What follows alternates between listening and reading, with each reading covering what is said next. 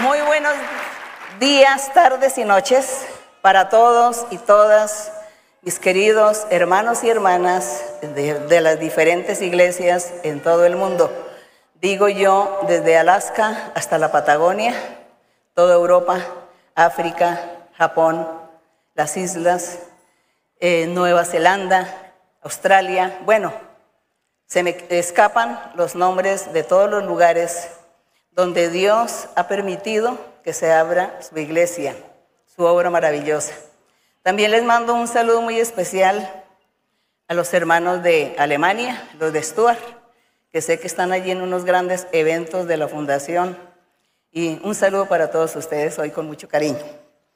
Y pueden sentarse aquí también los hermanos, aquí en la colina. Los saludo con mucho cariño a las visitas, personas importantes que nos, que nos están visitando el día de hoy. Que sean bienvenidos todos y que mi Dios esté con cada uno de ustedes y Dios dé alegría y paz en sus corazones. Y así con esta alegría y con esta felicidad el día de hoy vamos a estar meditando, diría más bien, aprendiendo más acerca de las enseñanzas que Dios nos da. Y hoy vamos a hablar sobre un tema muy importante, maravilloso, que nos habla de los, dones espirituales. Es un tema que lo hemos tratado muchas veces, pero como hay personas recientes, cada día viene gente nueva a la iglesia. Ellos necesitan aprender. Necesitan aprender y saber que existe un Dios que Él se manifiesta al ser humano. Que no es como la gente dice que, como las filosofías dicen que Dios se olvidó de sus criaturas. Es mentira. Dios está presente todos los días en la vida de los seres. Y Dios nos ha dado los dones espirituales. Dios siempre ha hablado desde el principio. Le habló a Adán y a todos aquellos grandes profetas y patriarcas. Y les habló y así ha venido Dios hablando durante todas las generaciones, durante todos los siglos que han pasado. También hace más de dos mil años Dios se manifestó a la humanidad enviando a su Hijo Jesucristo en forma de ser humano para que Él hiciera esa obra maravillosa de predicar y enseñar el Evangelio puro, el Evangelio verdadero, Evangelio que por qué decimos verdadero, porque el Espíritu Santo es el que está allí enseñándonos, guiándonos, orientándonos y es, Él es el que nos enseña la buena manera de vivir nosotros aquí en, este, en esta tierra, en este planeta Tierra, y nos enseña cómo debemos comportarnos y cómo debemos ser ejemplo y testimonio para muchos. Y también nos ha puesto Dios para testificar y ser voceros o pregoneros de su palabra, de su evangelio. El Espíritu Santo que se ha manifestado todo el tiempo en la iglesia primitiva con los apóstoles y luego toda la gente que siguió este evangelio. El Espíritu Santo siempre ha estado allí y hoy está con nosotros también. Y por eso el Espíritu Santo también reparte los dones espirituales a cada hombre y a cada mujer creyente y da ese poder para que nosotros como instrumentos en las manos de Dios podamos hacerle el bien a otras personas. Gloria y honra a nuestro Dios. Así que hoy vamos a hablar de los dones espirituales. Voy a estar leyendo aquí rápidamente en Primera de Corintios, capítulo 14, capítulo 12, disculpen, por favor. Primera de Corintios, capítulo 12. Vamos a estar hablando que el apóstol Pablo estaba siempre recordándole a las iglesias en aquel entonces, a todos los creyentes que tuviesen en cuenta los dones espirituales, que había que darle prioridad a la manifestación de Dios de esta manera tan hermosa, tan maravillosa, como era la manifestación de los dones espirituales. Por eso él decía aquí en el capítulo 12 de Primera de Corintios, dice, no quiero hermanos, decía el apóstol Pablo, no quiero hermanos que ignoréis acerca de los dones espirituales. Les decía, no quiero que ignoren que existen los dones espirituales. ¿Por qué les decía esto? Porque antiguamente estaba, era la ley de Moisés, era la que estaba gobernando la vida espiritual de un pueblo, el pueblo de Israel. Y como estaba la ley de Moisés, en la ley de Moisés nunca el Espíritu Santo se manifestó a cada hombre y a cada mujer. Solamente se manifestaba a los profetas está este don precioso del Espíritu Santo. Por eso ya llegado el Evangelio, el Señor dice que Él subió al cielo y envió el Espíritu Santo para que estuviera con todos los creyentes de ahí en adelante para siempre. Él dijo, para siempre estará allí el Espíritu Santo para enseñarles y para guiarles y para que ustedes sepan qué es lo que tienen que hacer, cómo es que se tiene que conducir en la vida espiritual. Por eso aquí el apóstol les recalca, no quiero que ignoren acerca de los dones espirituales, porque antes tenían la ley de Moisés. Sabéis que cuando erais gentiles o cuando no eran creyentes, se, os extraviaba llevándoos como se os llevaba a los ídolos mudos. El 3, por tanto os hago saber que nadie que hable por el Espíritu de Dios llama a Jesús maldito o mentiroso o una persona que es falsa. Nadie que tenga el Espíritu de Dios va a negar al Señor Jesucristo su deidad. Y dice, y nadie puede llamar a Jesús Señor sino por el Espíritu Santo de Dios. Ahora bien, hay diversidad de dones. Entonces decía él, hay diversidad de dones, pero el Espíritu Santo es el mismo el que los da. Hay diversidad de ministerios, pero el Señor es el mismo. Hay diversidad de operaciones, pero Dios, que hace todas las cosas en todos, es el mismo. Entonces dice que Dios es el que trabaja en el Hijo y en el Espíritu Santo. Él es todo en todos. En el verso el 7 dice, pero a cada uno, es decir, cada hombre o cada mujer o cada creyente, le es dada la manifestación del Espíritu Santo para provecho de su vida personal y también para provecho de la iglesia. El 8, porque a uno, a un hombre o a una mujer le es dado por el Espíritu palabra de sabiduría o don de sabiduría. A otro le da el don de ciencia y es el mismo Espíritu. A otro le da el don de fe y es el mismo espíritu. A otro le da dones de sanidad y es el mismo espíritu. En el verso 10, a otro le da el don de hacer milagros. A otro le da el don de la profecía. Y saben que nosotros, aquí en nuestra congregación y en todas las congregaciones de esta obra de Dios, se manifiesta el don de la profecía. ¿Cómo es el don de la profecía y en qué consiste? El Espíritu Santo toma la boca, la lengua de un hombre o una mujer que tiene estos dones y comienza a hablarle a otra persona. Eso es lo que se llama profetizar. Nosotros tenemos las experiencias cuando leemos al profeta Elías, al profeta Isaías, Jeremías, Ezequiel, y vemos cómo ellos hablaban y era Dios hablando por la boca de ellos, el Espíritu Santo hablando por la boca de ellos. Así es hoy también con nuestro maravilloso don de profecía, gloria a nuestro Dios.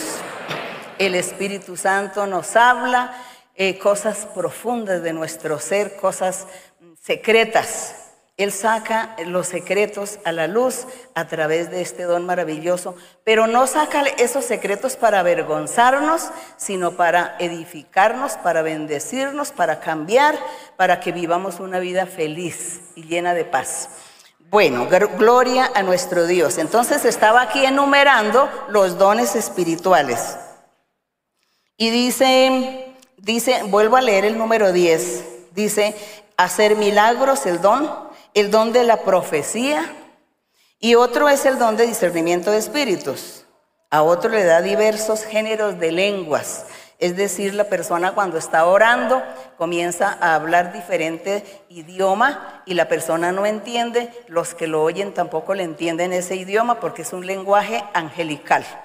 Pero eso es un don que Dios le da para la vida espiritual y el crecimiento espiritual de cada persona.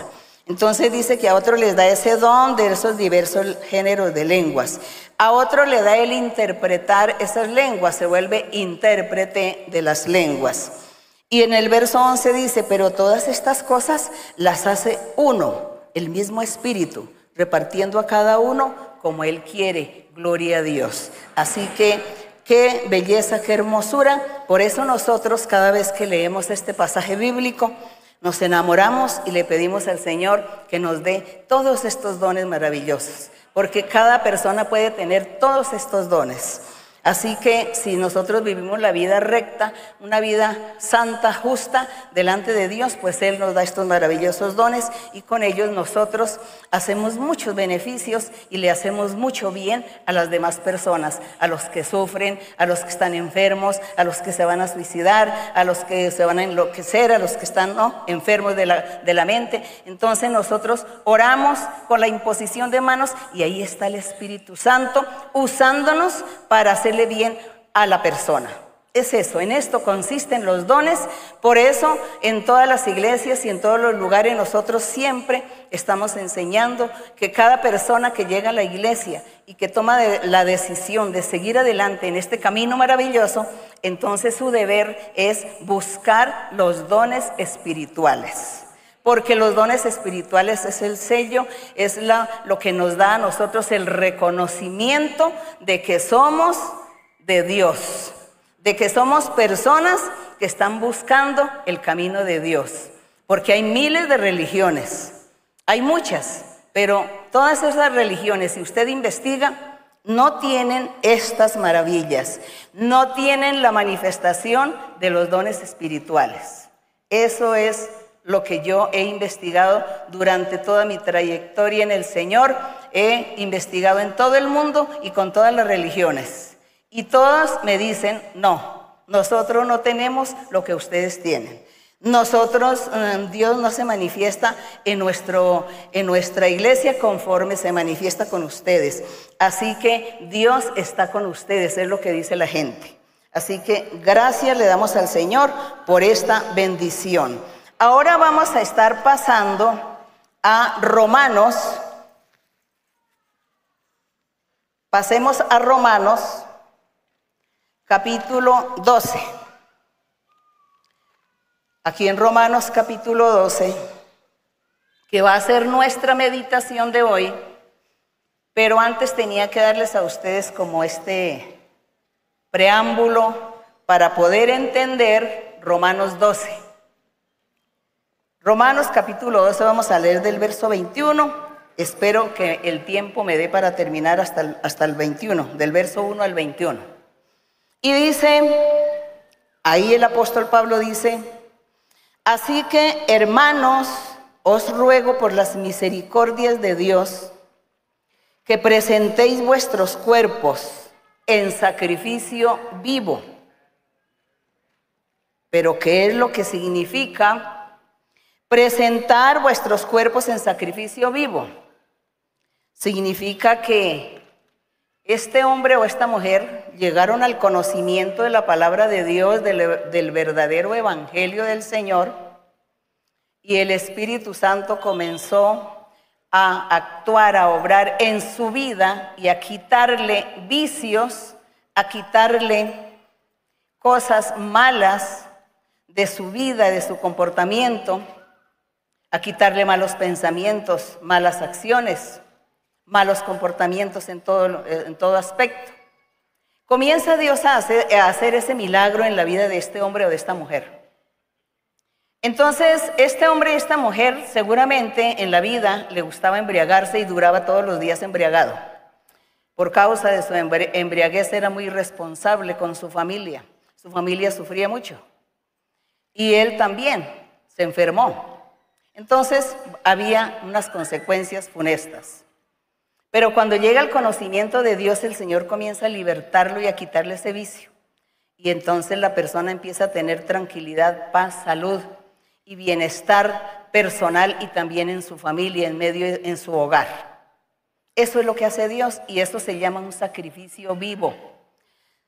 Eso se llama que este hombre un día dijo, yo me embriagaba todos los días y ahora ya Dios me quitó ese vicio. Ahora ya no siento el apetito de embriagarme, de beber. Estoy sacrificando mi carne para agradar a Dios, porque ya no me embriago. Así pudo decirlo el que era ladrón o el que era estafador o el que era avaro, eh, codicioso, en fin. También pudo decir estas cosas. Dios me cambió y ahora estoy sacrificando mi carne porque ya no quiero ser lo que era antes. Eso es lo que significa cuando el apóstol está diciendo a los hermanos, a los creyentes en ese tiempo, les dice, les ruego que ustedes presenten vuestros cuerpos en sacrificio vivo. Es decir, no dejen de seguir adelante en el camino de Dios, ya que Dios los cambió y les quitó los vicios, les quitó todo aquello que se llama pecado. Entonces ustedes, al, al, no hacer estas cosas malas, deshonestas, significa que están sacrificando su carne, su cuerpo. Ese es el sacrificio vivo, santo, agradable a Dios, que es vuestro culto racional. Cuando habla de un culto racional significa que nosotros, después que cambiamos, después de que somos una persona nueva, diferente, llena de paz, de felicidad, sin maldad en nuestro corazón, entonces nosotros vivimos felices, alegres y confiados y llenos de esperanza y confiados en Dios. Ese es, eso es como un culto para nosotros vivir la vida en medio de la tranquilidad y la paz de Dios. Y en el verso 2 dice, no se conformen a este siglo, sino transfórmense por medio de la renovación de vuestro entendimiento, para que comprobéis cuál es la buena voluntad de Dios, agradable y perfecta. Él está haciendo este llamado de atención para que la persona no fuera a recaer, a volverse atrás, nuevamente a estar ejerciendo el pecado como antes lo hacía. Por eso él le dice, siga adelante, sea firme, sea sabio, sea inteligente y siga el camino de Dios.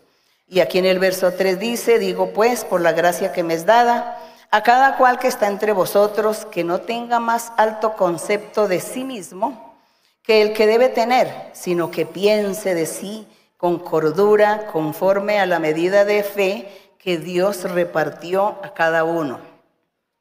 Cada persona debe ser sabia inteligente y reconocer que Dios hizo una obra, un milagro en su vida y que por lo tanto usted tiene que seguir adelante de esta manera y seguir firme y no volverse una persona vanagloriosa, sino más bien por el contrario, cambiar. Cuando ya comience usted a crecer espiritualmente, usted ya se vuelve una persona sana, santa, como dice Dios, que seamos santos. Y de esta manera nuestra manera de vivir es buena, es justa y recta en todos nuestros caminos, donde quiera que estemos.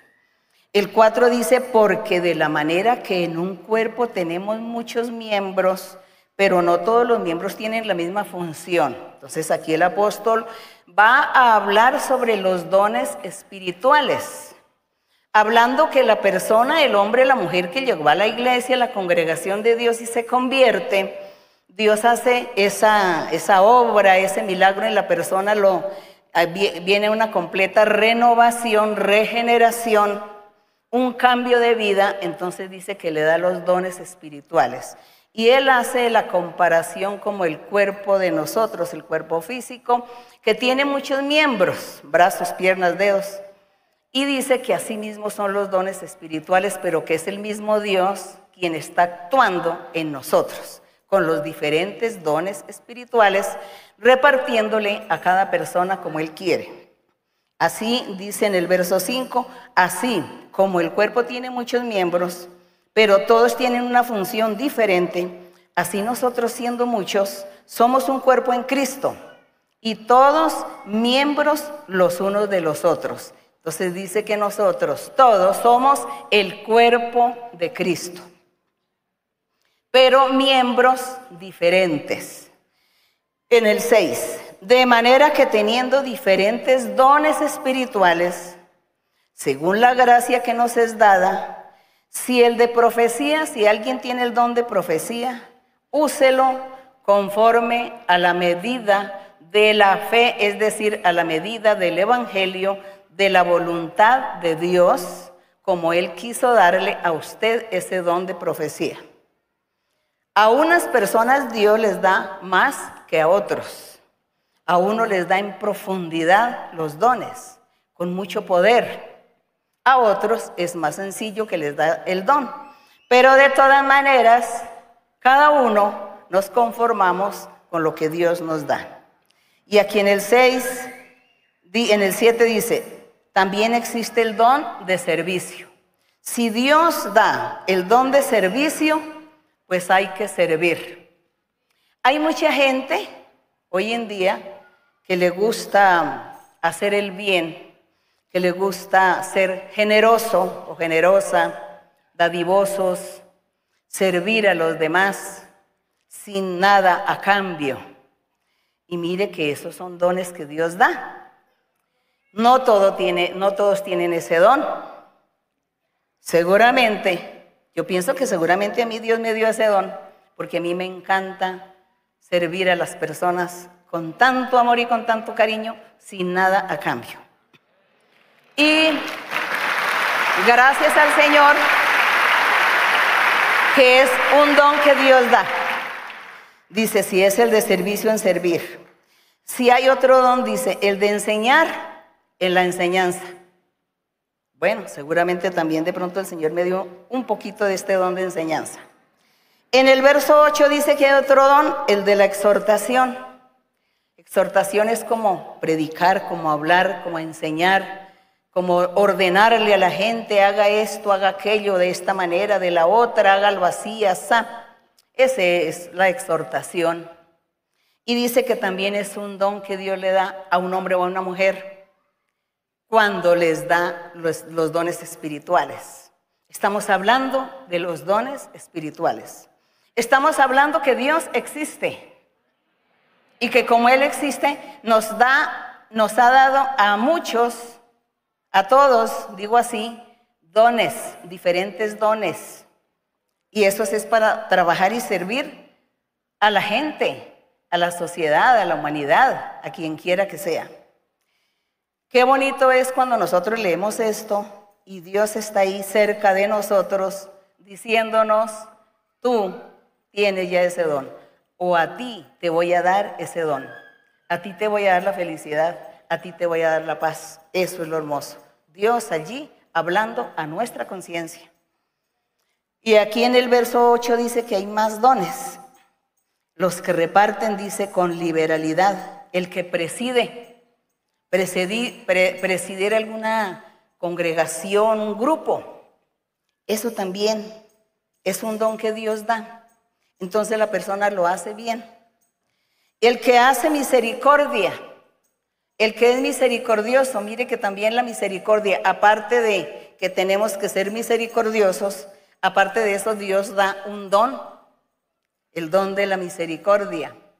Entonces, cuando tenemos ese don, pues todos vamos a ser tan misericordiosos de los demás, nos vamos a condoler de la gente, del sufrimiento de los otros, nos vamos a quitar el pan de la boca y se lo damos al otro, o nos quitamos nuestro vestido y se lo repartimos al otro, porque esa es la misericordia. estamos allí listos para mirar cómo le vamos a ayudar a esta persona que se encuentra en ese estado deprimente de carencias, de sufrimiento, de angustia, de enfermedad, lo que sea, la misericordia. Y es un don que el Señor da. En el verso 9 dice, el amor sea sin fingimiento. El amor, nosotros ya hemos analizado muchas veces qué es el amor y hemos dicho que el amor no es abrazos ni besos, ni palabras cariñosas, mimosas, ¿no? Los mimos. No, eso no es el amor. El amor es no practicar ninguna clase de pecado. Porque en un hogar, en una pareja, si él ama a su mujer o ella ama a su marido, entonces ella le es fiel, él le es fiel. ¿Por qué? Porque la ama. Entonces no quiere ofenderla, no quiere hacerla sufrir y viceversa. Entonces vemos que el amor es no practicar el pecado, porque si hubiese infidelidad, sucede que sufre, todos sufren. Sufre él, sufre ella, sufren los hijos, sufre la familia, los parientes, los vecinos, todos sufren con esa mala noticia. Por ese pecado de adulterio, digámoslo así. Por eso es que se dice que el amor es no pecar. Si decimos, por ejemplo, que una persona, un hombre, de pronto un individuo dice, bueno, es que yo soy ladrón profesional se va y se pone y roba a todas las personas, les roba, les quita lo, lo poco que tienen. Entonces, esta persona que está cometiendo este robo sufre, porque en realidad la persona sufre por hacer esto. Se enfrenta a hacer eso. Se expone. Sufre la persona, la víctima. Sufren aquellos que están a su alrededor. Hay un sufrimiento, produce sufrimiento. Entonces se dice que el amor es algo que no hace sufrir a los demás y que hay que tener, amor. Entonces un hombre y una mujer que tiene amor no comete nada de estas cosas, no hace ningún mal, nada indebido. Y ahí sí se le puede decir, es amor porque él está es buscando que todos se sientan bien, que todos sean felices. Porque eso es lo que es el amor. El amor tiene que ver es con el pecado. No hacer no adulterio, no fornicación, no robos, no malicia, no envidia, no codicia, no venganzas, rencores.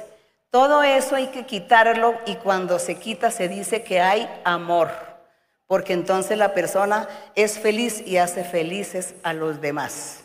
Ese es el amor. Y aquí, por eso el apóstol les decía a los creyentes, les dice, el amor que ustedes están aparentando, expresando, que sea, que no sea fingido. O sea que ustedes vienen aquí a aparentar, aparentar que tienen amor, a aparentar que se han convertido a Dios, a aparentar que creen en Dios, que confían en Dios, que obedecen a Dios, que agradan a Dios. Está aparentando, no. Ese amor que usted está demostrando que sea verdadero. Es lo que él dice, sea sin fingimiento. Aborreced lo malo, dice. Aborreced lo malo, seguid lo bueno. Ese es el amor. El amor es aborrecer lo malo y seguir lo bueno. Verso 10. Amaos los unos a los otros con amor fraternal. En cuanto a honra, prefiriendo los unos a los otros. Es decir, que respetando a cada uno. A cada uno hay que darle el respeto, hay que valorar, hay que apreciar, hay que sentir superior a los demás, superiores a mí. Eso es lo que nosotros debemos ser.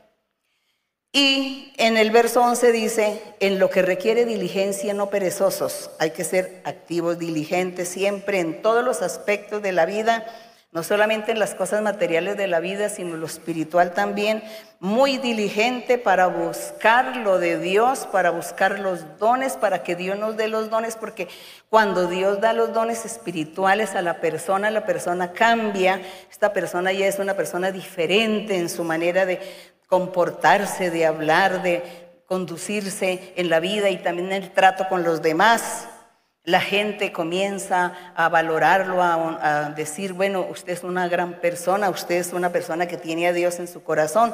Eso es lo bonito que el mundo, que la gente debe decir de aquellos que se esfuerzan, que son diligentes por buscar lo espiritual, los dones, para decir, tengo amor. Porque cuando están los dones, está el cambio de vida, se dice, tengo amor. No es fingido, no es una apariencia. En el 14, bueno, aquí en el verso 2 dice, gozosos en la esperanza, sufridos en la tribulación, constantes en la oración. Habla el apóstol y nos aconseja que tenemos que orar a Dios constantemente, porque sí vendrán días difíciles, días donde vienen muchas tribulaciones, muchos momentos malos en la vida, y nuestra oración es lo que vale y es lo que Dios oye y nos tiende la mano para salir adelante. El 13 dice, compartiendo para las necesidades de los santos, practicando la hospitalidad. Bendecid, bueno, a esto de practicando la hospitalidad, en aquella época se podía hacer estas cosas de recibir personas para darles hospedaje también porque no había hoteles. Ya hoy en día nosotros no podemos decir que vamos a, a cumplir con este verso porque hoy, si alguien se va a ir a hospedar a un particular, seguramente es un ladrón o un atracador. Eso es lo más probable. Alguien que usted no sabe quién es, usted no lo conoce, pues ¿cómo lo va a entrar a su, a su vivienda para hospedar? No se puede. Váyase para un hotel. Mejor le doy algún dinero y váyase a un hotel, diría. Bueno, entonces como vemos nosotros, debemos poner inteligencia en la lectura de la Biblia, porque este libro nunca ha dejado de ser, este libro no es obsoleto, este libro sigue. Cuando nosotros lo leemos con la ayuda del Espíritu Santo, Dios comienza a vivificar todos los escritos para nuestra vida, para nuestro espíritu. Pero también Dios nos da la inteligencia para comprender que hay palabras que ya no se acostumbra hoy, no se puede. Quizá en algunos lugares del mundo todavía exista esto de la hospitalidad porque no hay hoteles, quizá. Pero en ciertos países no se puede. Entonces no podemos decir, bueno, yo voy a practicar porque esto es imposible. Por ejemplo, aquí, en Colombia, imposible. No sé, otros países de Latinoamérica, de Sudamérica, seguramente también debe ser peligroso. Pero habrá algunos lugares, sí, que sí se puede todavía. Entonces, eso es sabiduría que Dios nos da para que nosotros procedamos de una manera inteligente. En el verso 14 dice, bendecid a los que los persiguen. Si alguien nos persigue, si alguien quiere hacernos mal, hacernos daño, dice que, que bendecir. ¿Qué significa eso de que bendecir a los que os persiguen? Es decir, no sea vengativo. No vaya a ser vengativo usted. Si lo persiguen para hacerle daño, ore a Dios, ponga delante de Dios esa necesidad, esa petición en ese momento, ese problema, esa dificultad, y Dios lo guardará, lo protegerá. Pero usted no le desee el mal, ni le haga mal ni daño a ese perseguidor. No sea vengativo, en otras palabras.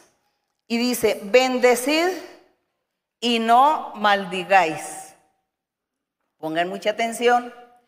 Yo he escuchado cuando me escriben, porque me llegan tantos correos, me escriben muchas personas, hombres, mujeres, me dicen, no, es que aquí mi compañero, mi compañera, es que yo aquí tengo unas familiares y van a la iglesia y entonces tienen unas palabras obscenas, se expresan de una manera tan ofensiva que no se escucha sino solo insultos e insultos y palabrerías. Y están yendo a la iglesia. Entonces yo diría que estas personas que vienen a la iglesia vienen entonces a qué? A ocupar banco o a aparentar, como se decía por aquí el apóstol, que no había que aparentar el amor o el cambio de vida, sino que sin fingimiento venir. Entonces, personas que todavía no han entendido y, se, y tienen estos comportamientos. Aquí dice, bendecid, no maldigas. Pero todo esto nosotros lo logramos con la ayuda de Dios y con la ayuda de los dones espirituales. Con la ayuda de ellos es que nosotros logramos superar, quitar todas esas debilidades, todos esos errores y faltas de nuestra carne y, superamos todas estas cosas y seguimos adelante en el camino de la perfección. Porque Dios dice que nosotros iniciamos un camino. Cuando somos principiantes de la Biblia, del camino de Dios, seguimos caminando en sentido espiritual, seguimos caminando por la vida. Y a medida que caminamos nos vamos superando, vamos progresando, vamos entendiendo y comprendiendo y vamos haciendo mejor las cosas. Entonces llegamos a un punto donde dice Dios, tú has llegado al grado de la perfección y nosotros todos tenemos que llegar allí, a ese punto de la perfección. La ayuda del Señor, con eso, pues lo vamos a lograr. Bendito el Señor. En el verso 15, ¿qué otra cosa nos enseña? El Espíritu Santo nos enseña y dice, gozaos con los que se gozan. Es decir, que yo soy feliz viendo feliz a otra persona. Si esa persona es feliz, yo soy feliz. Si a esa persona le dan obsequios, le dan regalos, le ha ido muy bien en la vida, ha prosperado, me siento feliz de ver a esa persona en su progreso, en su prosperidad. Es eso, porque en mí no debe haber envidia, no debe haber egoísmo. Entonces dice, gozaos con los que se gozan. Llorad con los que lloran. Es decir, si una persona está triste, tiene un problema, una dificultad, le ha sucedido algo malo en la vida, una desgracia en su vida, y uno la ve sufriendo, entonces nosotros también debemos sufrir con la persona. Sufrir y decirle, confiemos en Dios. Pidámosle a Dios para que Él te fortalezca y para que Él te dé la paz, la alegría y Él te ayude. Entonces yo también siento tristeza porque Él está triste. Eso es, eso es lo que deben ser los hijos de Dios. Eso es lo que deben ser los creyentes en Cristo Jesús, los seguidores del verdadero evangelio del Señor Jesucristo. Eso es lo que debe, debe ser. En el verso 16 dice, unánimes entre vosotros, no altivos, sino asociándoos con los humildes. La altivez, el Señor reprueba la altivez. Y el Señor quiere que seamos humildes. La gente tiene una falsa apreciación de la palabra humildad. La gente cree que cuando alguien dice que es humilde, que es el pobretón que no tiene, que vive por allá debajo de un árbol, debajo de un puente, debajo por allá en las afueras de un pueblo, de una ciudad y que, que vive por ahí con harapos. Eso es lo que la gente cree que se llama humildad o el humilde. Mentira. No es así. Una persona Puede ser un millonario o un archimillonario de riquezas, de dinero. Puede ser humilde. Yo conozco millonarios humildes. Conozco muchos millonarios humildes. Entonces la humildad es en el corazón, la sencillez, el trato que esta persona hace con los demás. ¿Cómo trata a los demás? Esta persona entonces no es altiva, arrogante, orgullosa. No se cree que porque tiene de pronto su dinero, entonces todo el mundo son los esclavos o los siervos. Mirar con desprecio. No. La humildad es un don o es un valor o una virtud Los, los valores son las mismas virtudes y cualidades que Dios nos da a nosotros cuando le pedimos que nos dé estas virtudes, estas cualidades o estas, estos valores. Entonces la humildad y la sencillez, cuando alguien tiene esto, triunfa en la vida. Triunfa en la vida donde quiera que esté trabajando o estudiando lo que haga en su vida, su humildad lo va a llevar a muy alto. Lo llevará a lo alto, a la gran cima. Lo va a llevar esa humildad. Quien quiera que sea, estudioso, muy estudiado, muy millonario, si es humilde, llega a la cima porque Dios lo va a prosperar. Y será una persona brillante en la vida y admirada por muchos. Eso es la humildad. Y las personas de bajos recursos, y como decía yo, los que viven de pronto duermen en la calle, pues también si alguien de ellos también tiene humildad, seguramente toda la gente le va a tender la mano y nunca le va a faltar su comida, porque todos le van a tender la mano. Entonces la humildad es algo tan diferente, es ese comportamiento que enamora a los demás. Aquí dice,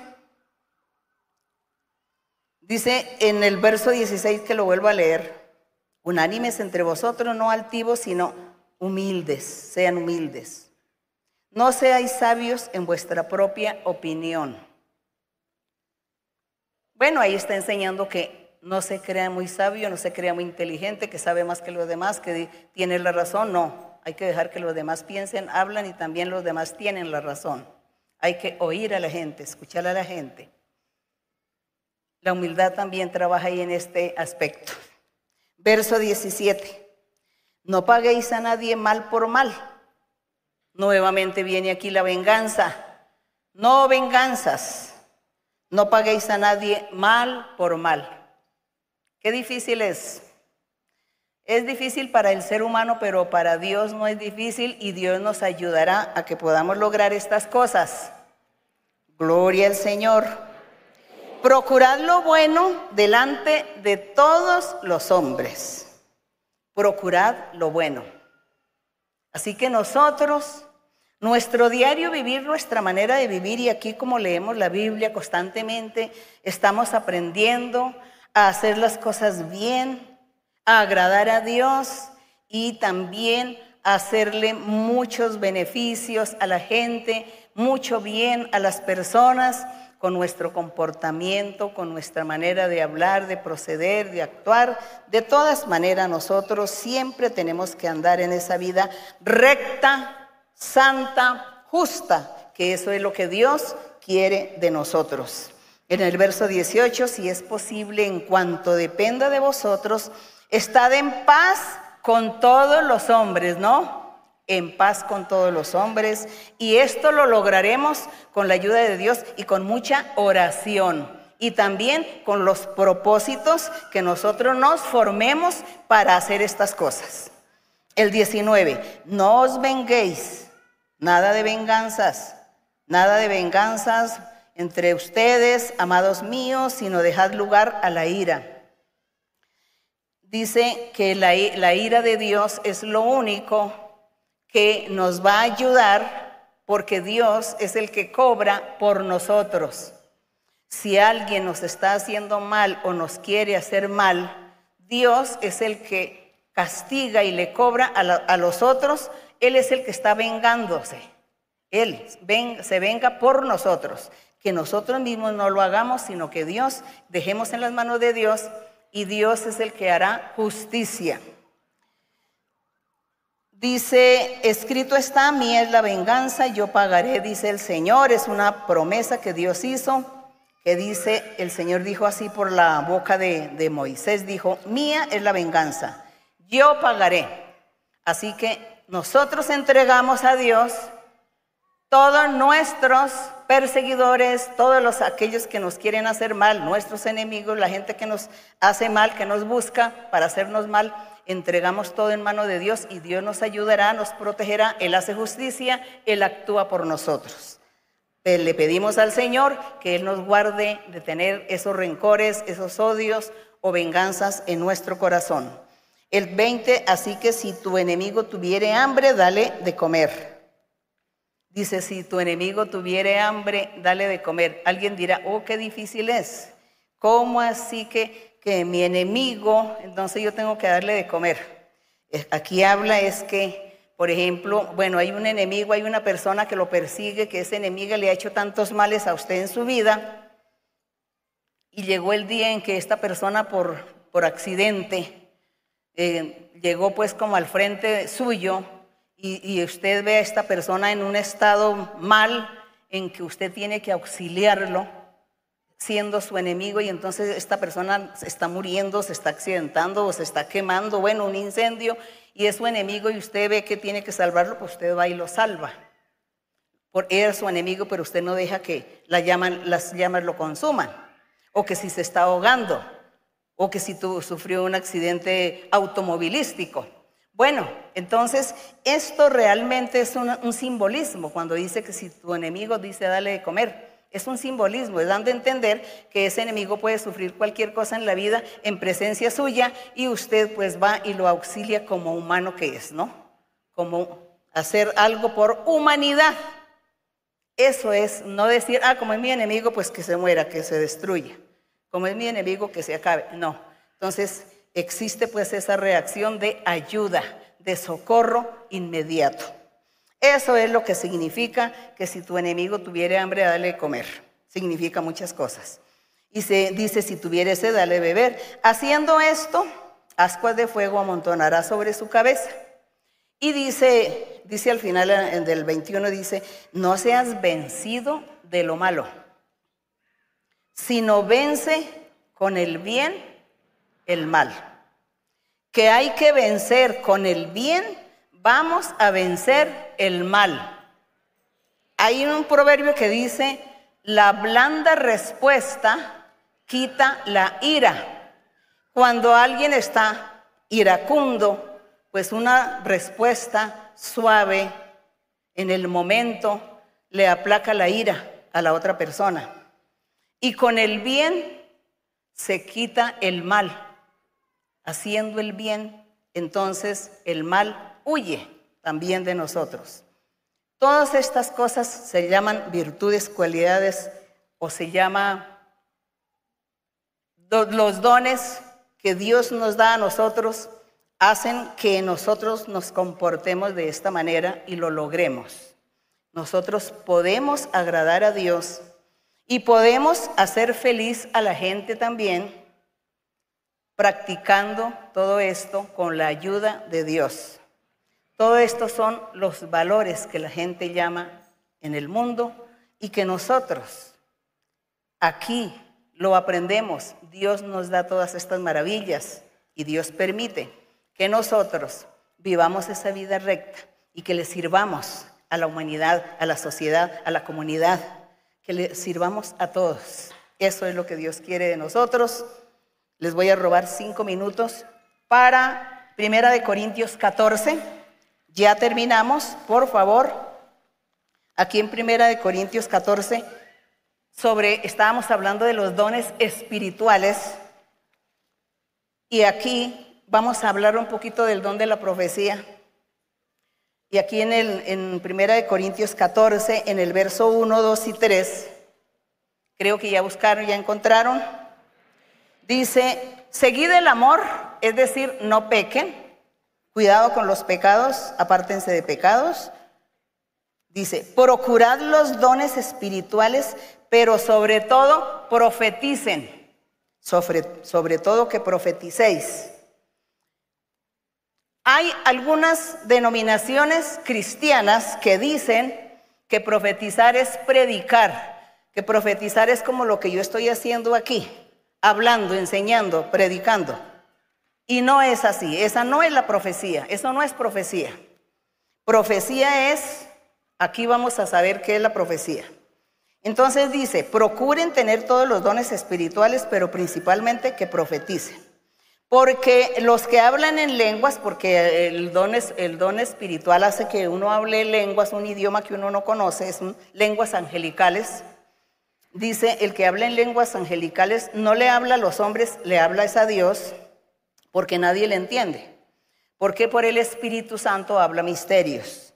Pero el que profetiza, que no es lo mismo que el que predica o da un sermón, no es lo mismo, pero el que profetiza habla a los hombres para edificación espiritual, para exhortación, es decir, enseñarle que ande por el camino mejor, y consolación lo consuela por si acaso está enfermo o tiene problemas, dificultades, lo consuela, le hace promesas, eso para eso es la profecía. Y, dice que el que habla en lenguas, a sí mismo se edifica, pero el que profetiza, edifica a la iglesia o edifica a, a la persona a la que se le da la profecía, sea hombre o sea mujer.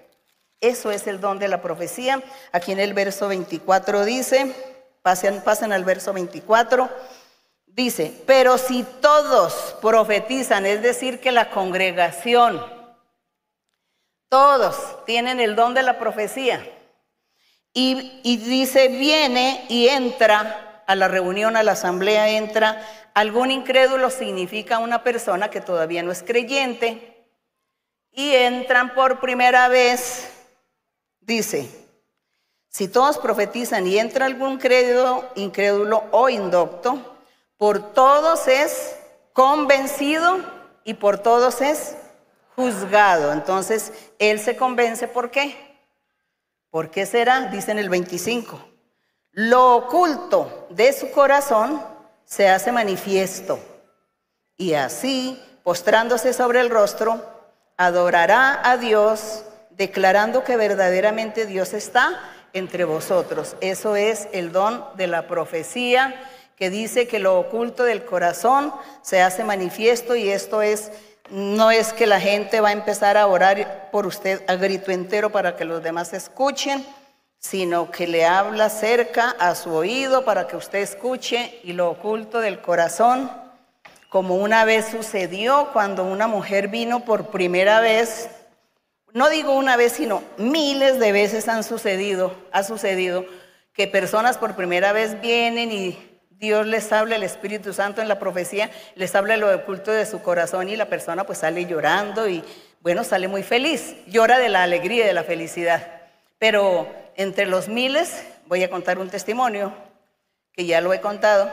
Dice, vino una mujer por primera vez a la, a la reunión al final de la reunión, como se ora para dar profecía, entonces se le dio profecía, se le dio profecía a esta mujer. Y el Espíritu Santo le dice, y eso que tú vas a hacer, no lo hagas porque lo que hay en tu vientre es un varón. Le decía, tú vas a abortar y no lo hagas porque es un varón lo que hay en tu vientre. Y ese varón será el que va a velar por ti cuando tú tengas tu vejez. Le dijo así. Entonces esta mujer, pues ella se convenció, lloró y pues nos confesó. Dijo, sí, es que precisamente mañana me iba a ir por allá a un lugar de esos clandestinos donde practican los abortos y yo iba a abortar. Pero ya como me dicen esto, no lo voy a hacer. Y desde ese día esta mujer siguió en nuestra congregación. Ella llegó, se convirtió, siguió y efectivamente tuvo su hijo varón y efectivamente yo la conocí a ella hasta su edad que tuvo y ella, su hijo fue el único que veló por ella y era el que estaba pendiente de ella y estuvo con ella hasta el día de su muerte porque ella sufrió un cáncer y murió, ya por ahí como de 60 años. Entonces, eso es lo que Dios hace. Lo profundo del corazón. ¿Qué, era lo profundo del corazón de ella? Que iba a hacer un aborto y nadie sabía. Entonces, en el don de la profecía, el Espíritu Santo le dijo, tú vas a hacer eso, no lo haga, y es un varón lo que hay. ¿Quién va a saber nosotros como humanos cómo vamos a saber las cosas de los demás? Nosotros no, no podemos, pero Dios sí. El Espíritu Santo sí, los dones sí, el, el don de la profecía. Gloria a nuestro Dios. Gracias le damos al Señor. Gracias a nuestro Padre. Y vamos a estar orando. Puestos en pie, hermanos, vamos a orar al Señor y darle gracias a nuestro Dios. Padre Santo, gracias, Señor. Tú eres el creador de los cielos y la tierra. Tú eres el Dios de Abraham, de Isaac, de Jacob. Anduviste con Moisés. Señor, tú eres ese mismo Dios. Y tú hoy te has manifestado a nuestras vidas. Te has revelado a nosotros. Nos estás enseñando muchas cosas. Nos enseñas el camino de la perfección y el camino que lleva a la vida eterna. Gracias te damos, Señor, porque tenemos ese gran privilegio que tú nos hayas mirado en medio de tantos millones y millones de gente que hay en el mundo. Nos has mirado a nosotros para escogernos, para tenernos en tu presencia, para enseñar tus misterios, tu palabra, tu doctrina, para revelarnos muchos secretos, para guardarnos, protegernos y bendecirnos. Gracias, Padre mío. No lo merecemos, pero esta es tu misericordia, este es tu amor, porque tu palabra tus promesas son fieles y verdaderas. Gracias Señor. Te pido Padre que tú bendigas. Bendigas a todas las personas que están en este momento conmigo y todos los que me están viendo y escuchando de diferentes lugares del mundo. Bendícelos a todos, Señor. Extiende tu mano poderosa. También te pido por que tú sanes a los enfermos. Hay muchas personas que están enfermas ancianos, niños de todas las edades que están enfermos, Señor, y tú extiende tu mano y haz milagros, porque yo sé que ellos te están pidiendo a ti un milagro, una sanidad, un prodigio, y tú lo harás, mi Señor, porque esa, esas son tus promesas. Eso es lo que tú nos has hablado desde el principio, que tú oirás la oración, nos escucharás Todas las peticiones y los anhelos de nuestro corazón también los vas a conceder. Te pido, Señor, que tú extiendas tu mano sobre cada hombre, cada mujer, cada niño o anciano y tú seas bendiciéndole a cada uno, libertando y limpiando. Permite que cada uno conozca tu camino, te conozcan a ti y tengan experiencias contigo, porque esa es la felicidad, esa es la paz. Gracias, Padre. Gracias en el nombre glorioso de Jesucristo, tu Hijo amado. La honra y la gloria sea para ti desde ahora y para siempre. Amén. Toma por favor mi mano, Señor. Contigo quiero ir.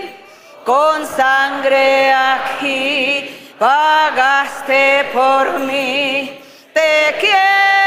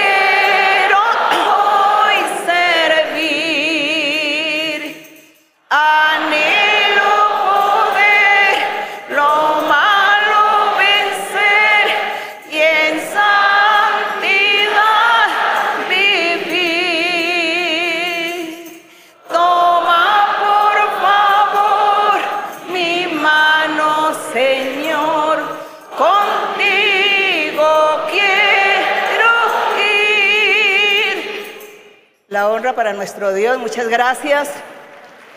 Gracias a todos. Abrazos, besos para los niños y gracias hermanos y hasta pronto. Mi Dios me les bendiga a todos ustedes. Gracias.